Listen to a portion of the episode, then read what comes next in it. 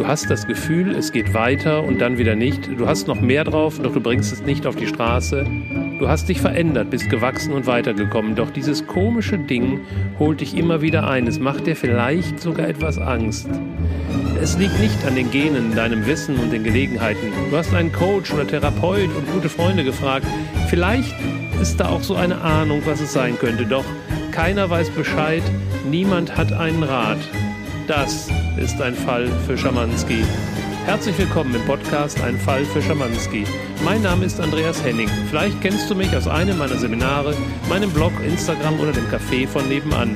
In diesem Podcast teile ich die spannendsten Fälle aus meinem Leben mit dir, um dich zu begeistern und zu berühren, um Horizonte zu erweitern, neue Blickwinkel zu ermöglichen und um dir zu zeigen, wie wunderbar und facettenreich das Leben und diese Welt ist.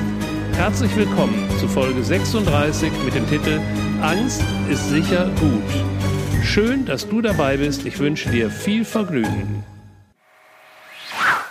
Hallo ihr Lieben und nochmals herzlich willkommen. Ja, da sind wir wieder mit einem Fall für Schamanski und diesmal habe ich keinen konkreten Fall mitgebracht, denn ich werde manchmal gefragt, ja, was, was machst denn da jetzt heute? So, du erzählst mal alte Geschichten und äh, dieses und jenes und, und was ist das, was du jetzt konkret so in letzter Zeit gemacht hast? Da kann ich natürlich wenig zu sagen, weil die meisten Menschen, die zu mir kommen, möchten das wahrscheinlich nicht. Ehrlich gesagt frage ich auch nicht, weil das für mich Dazu gehört so eine Art Schweigepflicht da einzuhalten. Also manchmal ist es so, dass ich bei einem, in einem Coaching etwas äh, spüre, dass etwas deutlich wird und dann dort auf der feinstofflichen Ebene etwas ablöse. Manchmal ist es auch so, dass ich tatsächlich direkt darauf angesprochen werde.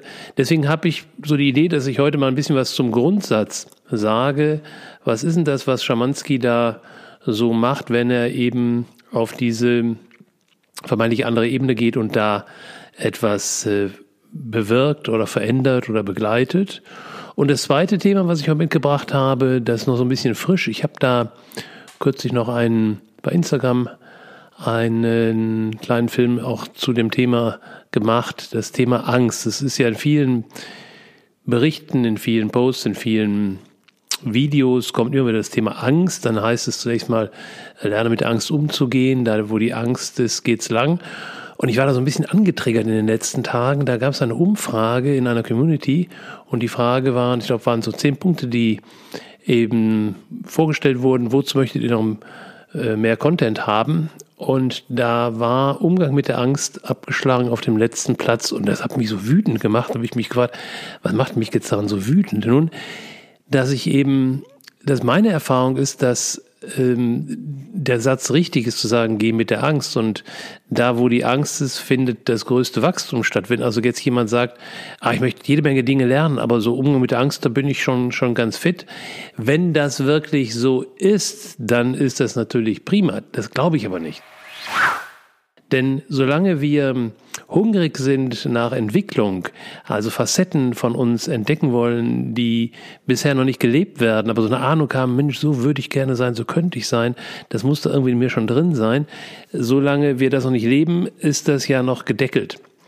Und wenn wir uns an diesen Deckel nähern, dann kommt die Angst, unweigerlich. Das ist eine andere Angst als ähm, eine Angst in einer konkreten Gefahr, wenn wir eine lebensbedrohende Gefahr erleben, das ist eine andere Angst als die selbst erfundene, gestrickte Angst, mein Geld geht weg oder äh, mein Mann oder meine Frau verlassen mich. Das sind Ängste, die durch Gedankenkarusselle angetriggert werden. Ähm, insofern gilt es da schon ein bisschen zu unterscheiden. Das Spannende finde ich, wenn ich so zurückschaue und durch diesen Podcast bin ich auch sehr dankbar, weil ich ja da immer tatsächlich wieder in alte Zeiten eintauche, mir die nochmal so hervorhole. Und dann fällt mir auf, ja, ich war, mein Leben war extrem geprägt von Angst und zwar von Ängsten, die völlig sinnlos sind, die sich inzwischen weitestgehend aufgelöst haben. Das war, das war harte Arbeit, das war viele Jahre Therapie, ähm, diese, diese Verlustängste aufzulösen. Und letztendlich hat nur geholfen, den Selbstwert zu erhöhen, also das Gefäß auf der einen Seite leer machen, auf der anderen Seite aber auch schauen, dass viel Liebe und viel Selbstwert da hineinkommt. Doch das, was ich heute ähm, leisten darf, da wo ich heute anderen Menschen helfen darf, da steht manch einem, der dann dabei ist oder das aus Abstand beobachtet, dem stehen die Haare zu Berge. Und da habe ich interessanterweise keine Angst. Das ist etwas, ähm, mit dem ich groß geworden bin und was für mich völlig normal ist, dass es eben die feinstoffliche Welt gibt, in der dann eben auch die Geister zu Hause sind. Ähm, das, das war für mich einfach, das, das war von Anfang an, ohne dass ich mir dessen bewusst war und vor allen Dingen ohne, dass ich jemanden in meinem Umfeld hatte, also weder mein Großvater, der da, glaube ich, rein handwerklich, äh, nenne ich das mal, gut unterwegs war, aber da glaube ich auch kein Bewusstsein darüber hatte. Und meine Mutter konnte mir nicht viel zu sagen. In, unser, in der Schule, inklusive Freundeskreis, null Thema. Also bis zum Abitur wüsste ich nicht, dass da irgendjemand in meinem Umfeld war, der in der Richtung äh, beleckt war, belesen war oder irgendwie was hätte weitergeben können. Und äh, dann fing es irgendwann an, dass ich im Selbststudium mir die richtigen Bücher geholt habe, dann traf ich die richtigen Leute und dann kam nach und nach ein Bewusstsein darüber. Parallel dazu habe ich dann auch immer wieder Ausbildungen absolviert, die zum Teil oder großteils eben energetische Ausbildung waren, also sich eben in den feinstofflichen Bereichen bewegen. Also alles völlig normal. Ähm, genauso normal ist aber, wenn jetzt jemand ähm, betroffen ist oder eben daneben steht, dass dem eben die Haare zu Berge stehen, dass da eben massive Angst da ist. Und die gehört in dem Falle auch dazu. Also wer der, der Versuch, das zu beschreiben, was da auf diesen Ebenen los ist, über Geister und über Engel, und das sind ja alles Versuche, eine, eine ähm, Energieform, ein Wirken zu beschreiben, dass wir mit unseren Sinnen wie Hören, Sehen, nicht tasten, nicht wahrnehmen können. Also versuchen wir dem Ganzen ein, ein Kleid zu geben, eine äußere Form zu geben, wohl wissend, dass auf der Ebene keine Form möglich ist, um das so ein bisschen näher an den Verstand heranzubringen. Die meisten Menschen wurden halt in ihrer Kindheit so konditioniert, dass sie, dass sich vor dem Unsichtbaren Ängste entwickeln.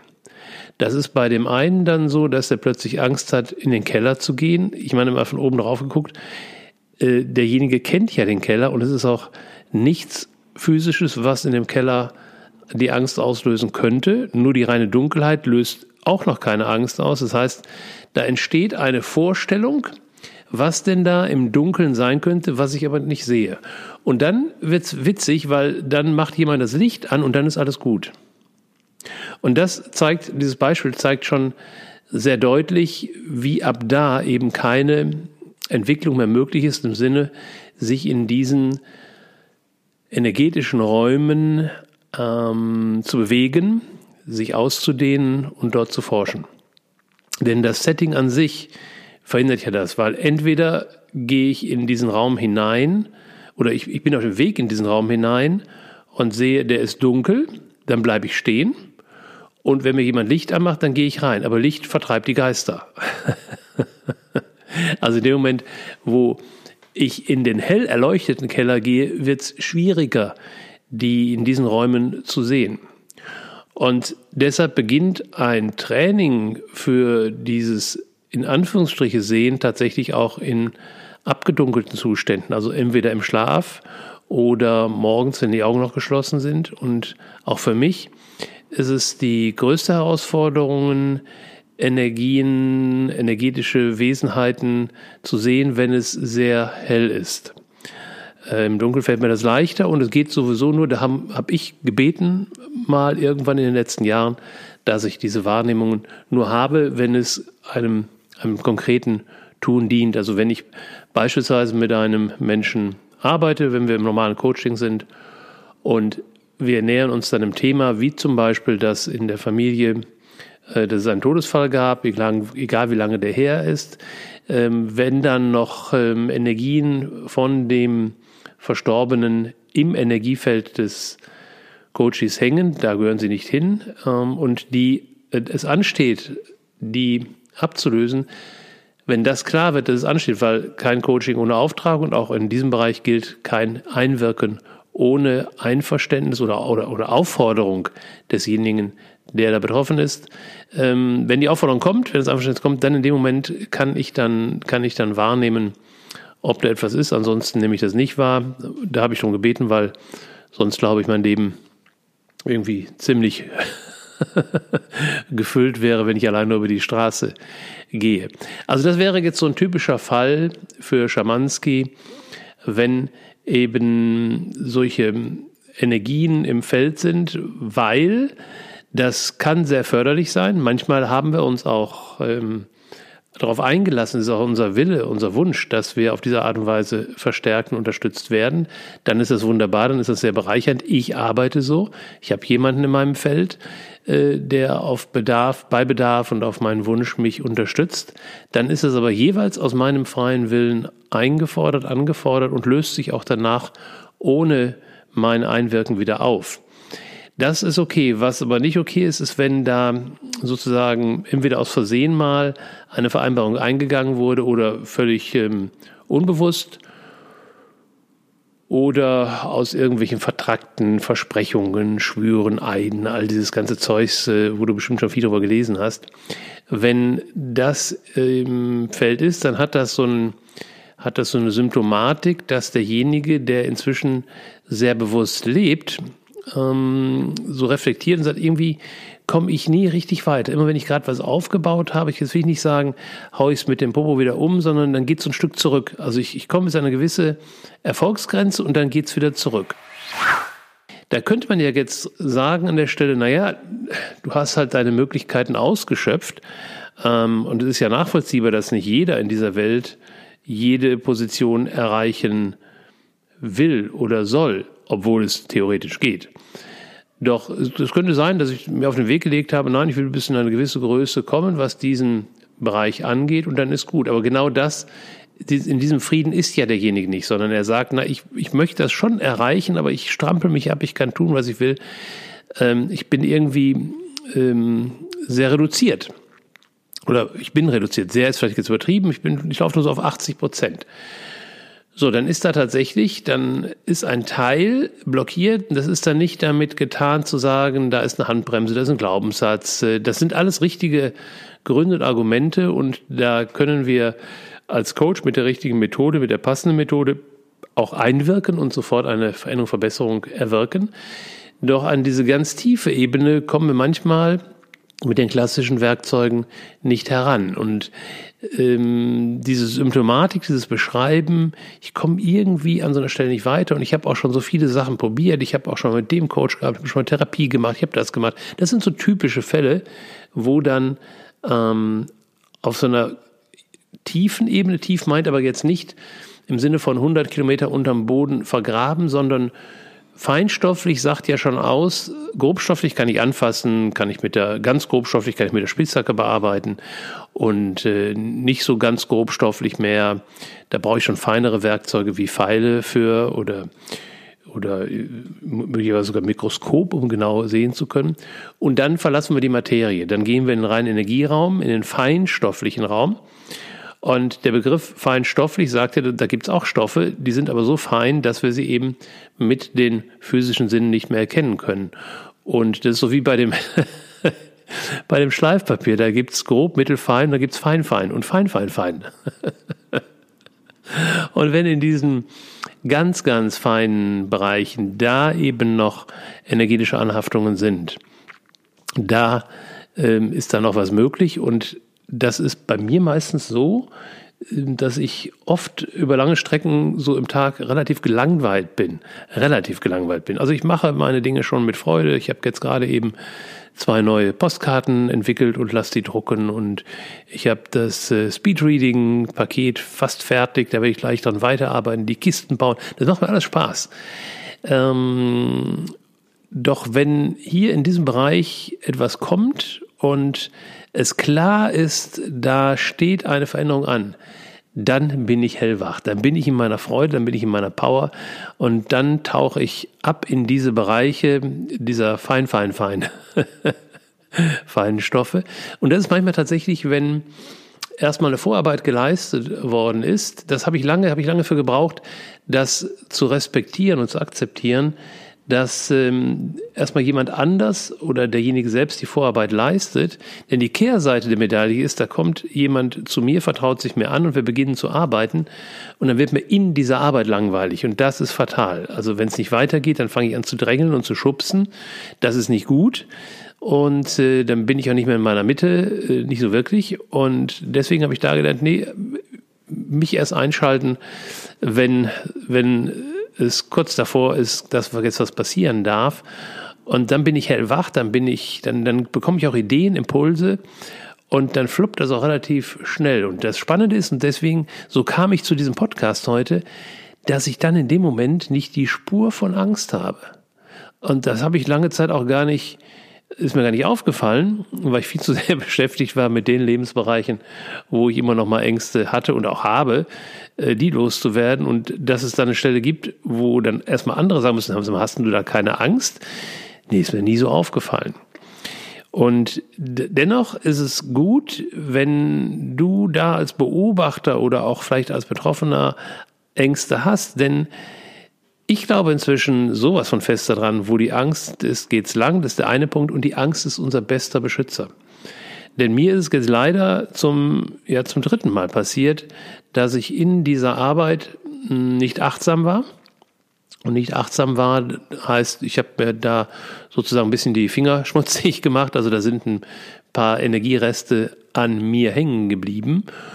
Und die wollen natürlich dann, äh, oder na, die wollen nicht weg, die wollen eben nicht weg, sondern mein, mein, mein unbewusster Teil, mein überbewusster Teil, der achtet natürlich darauf, dass wir das wieder loswerden.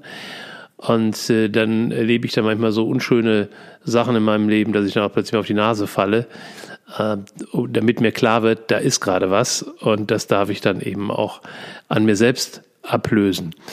Und der Hintergrund ist, dass ich eben während dieser Arbeit keine Angst habe. Hätte ich Angst, würde ich natürlich daran denken, mich zu schützen oder irgendetwas zu tun. Ich bin dann so bei der Sache und so beim anderen und ich gebe zu, auch so im Feld verschwunden, ähm, dass mir da kann mir eh nichts passieren, wenn ich wieder zurückkomme in diese Welt der Materie, wo es eben noch Autos gibt, die über die Straße fahren, wo es Dachziele gibt, die locker sein könnten und mal runterfallen. Ähm, also wo die Gefahren des Alltags, die ganz stinknormalen Gefahren des Alltags lauern, da ist es eben gut, bei sich zu sein, wach zu sein und gereinigt zu sein. Und was ich jetzt an der Stelle eben gelernt habe, ist tatsächlich wieder Rituale zu installieren und ähm, mir auch was aufgeschrieben habe, also der Klassiker, ähm, Spickzettel habe, um mich da in eine Routine reinzubringen, die dann sozusagen die Angst ersetzt. Und ich habe, ähm, ich glaube, der kommt jetzt nächste Woche raus, habe ich auch einen Blogartikel dazu geschrieben zu dem Thema Umgang mit Angst. Da habe ich als Beispiel genommen, die, die Bühnen, das Lampenfieber ist ja auch eine Form letztendlich der schwachen Angst. Und ich finde, finde das Lampenfieber auch ein schönes Beispiel, weil die Schauspieler, die ich getroffen habe oder die Trainer, die Menschen, die auf die ganz große Bühne gehen, die sagen, die haben alle noch dieses Lampenfieber und die sagen, das gehört auch dazu.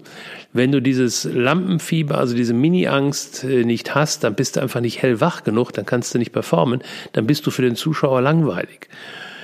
Dennoch, wer mal von euch auf der Bühne war, egal wie groß sie ist, also mal aus der Komfortzone herausgegangen ist auf eine, in ein etwas größeres Setting, der hat vielleicht auch erlebt, dass wenn diese Bühnenangst zu groß wird, also umschlägt, in wirkliche Angst und Panik dann der Worst Case eintritt, dann habe ich nämlich eine Blockade. Und als Sprechender auf der Bühne eine Denkblockade zu haben, ist jetzt nicht so wirklich, wirklich der Hit und wirklich witzig. Und deswegen glaube ich, das ist, so, ist auch eine Gratwanderung. Dass ich auf der einen Seite des Grades ist die Langeweile, also dass ich nach außen langweilig wirke, dann bin ich weg vom Fenster. Die andere Seite ist, ich gerate in Angst, Panik, der Angstfluchtmechanismus wird aktiviert, die Denkblockade ist da, der Schweiß ist nicht so schlimm, äh, Adrenalin ist auch nicht schlimm, alles, alles nicht so wild. Der Kloß im Bauch auch nicht, ähm, der, der, der Drang zum Klo, den kann ich auch noch beherrschen. Aber die Denkblockade, die ist in der Situation fatal. Und deswegen ist es eben eine Gratwanderung. Und das ist gut so, weil das können wir trainieren, da können wir uns entwickeln und können da immer besser werden und den Seiltanz immer exakter ausführen, ohne nach links und rechts vom Seil runterzufallen. Und dazu, damit ich da wirklich dranbleibe an diesem Training, brauchst etwas, was mich, was mich zieht. Das ist äh, die Leidenschaft, das ist die, der Spaß, die Freude. Und was mich wach hält dabei, ist eben tatsächlich diese milde Form, nenne ich sie jetzt mal, der Angst. Und deswegen, daher kommt ja auch dieses Bild, mit der Angst tanzen, sagen die einen, die andere sagen, die Angst in den Arm nehmen. Ich glaube, das sind alles Bilder, die wir erstmal als Gegenbilder stellen zu dem Bild, was wir von der Angst haben. Also dieser wirklich dieser diese Figur mit dem mit dem mit dem Pferdefuß, Teufel genannt, und die irgendwo dann auftaucht und ich erstarre äh, und unternehme in meinem im folgenden Leben alles, dass das nur nie wieder passiert. Das heißt, ich bleibe auf äh, großer Distanz zu dieser Kraft, zu diesen Bildern, zu diesen Emotionen. Und das, darum geht es eben, dass ich da rauskomme, mich den ganzen nähere und dann so ein Vergleichsbild habe. Also die Angst ist wie mein bester Freund oder wie jemand, mit dem ich tanze. Ich glaube nicht, dass das wirklich so weit kommt, obwohl sicherlich der eine oder andere so erlebt. Es geht nur darum, dass ich eine andere Richtung einschlage. Dass ich mir also vorstelle, das könnte tatsächlich im Endeffekt so sein, dass ich mit der Angst tatsächlich den Walzer tanze. Auf jeden Fall akzeptiere ich erstmal, dass sie dazugehört. Und deswegen glaube ich, wer in eine solche Arbeit einsteigt, wie ich die vollrichten darf, wenn ich eben in diese feinstofflichen Bereiche gehe, dann geht es ja nicht nur darum, dass ich da dann diesen Wesensteilen begegne, wie zum Beispiel eben von, von verstorbenen Menschen, sondern ich begegne ja vor allen Dingen da den Angstenergien, die eben von anderen darauf gepackt wurde, auch den kollektiven Ängsten und äh, im Grunde allen unangenehmen Emotionen wie Wut, wie Trauer, all das pappt ja ähm, an diesem, an dieser Kernenergie so als Klumpen dran. Und da darf schon im Umgang mit diesen Energien darf schon ein bisschen mehr Angst sein, als ich die habe. Sie darf eben nur nicht so groß sein, dass ich mich der Entwicklung im Umgang mit diesen Energien nicht nähere. Und ich glaube, wenn Menschen an der Stelle sehr große Ängste haben, dass das auch gut so ist, denn es muss ja nicht jeder sich in diese Bereiche hineinbegeben. Wir leben ja grundsätzlich erstmal hier auf dieser Welt, um im grobstofflichen Bereich Spaß zu haben, um im grobstofflichen Bereich in den Porsche zu steigen, um ein bisschen rumzuknattern oder auf die Go-Kart-Bahn zu gehen oder mit der Seilbahn zu fahren oder Ski zu fahren oder Skateboard oder kreativ zu sein, zu malen mit richtig mit Pinsel und Farbe. Das ist ja erstmal der Kern unseres Hierseins. Und selbst wenn wir dann lernen, dass das eben nur ein Tausendstel des Ganzen ausmacht und der überwiegend größere Teil eben Raum ist, Quantenfeld ist, äh, Energie ist, und wir uns dann in diese Bereiche hineinbegeben, dann ist ja immer noch die Frage, wie weit begeben wir uns da rein und was ist unser Ziel? Und dann darf das Ziel zunächst mal ja sein, das eigene Leben zu bereichern. Und das ist immer im Bereich ähm, Wünsche, bestell dir was im Universum, lass es los, lass es kommen, da immer vertraut damit zu werden, das zu handhaben. Und deswegen muss ich ja nicht das umfängliche Wissen haben, wie das tatsächlich funktioniert und sozusagen auch auf diese Bestellebene gehen und da ein bisschen korrigieren können, wenn da was schiefläuft, also wenn die Bestellung nicht so ganz ausgeliefert wird, wie ich es mir gewünscht habe. Ähm, da gibt es ja zwei Möglichkeiten. Ich schicke jetzt jemanden dahin in das Postamt und der guckt mal nach, ob richtig frankiert wird oder ich bestelle einfach neu. Und das meine ich mit, es muss nicht jeder in jedem Bereich sich da fit machen oder fit machen lassen.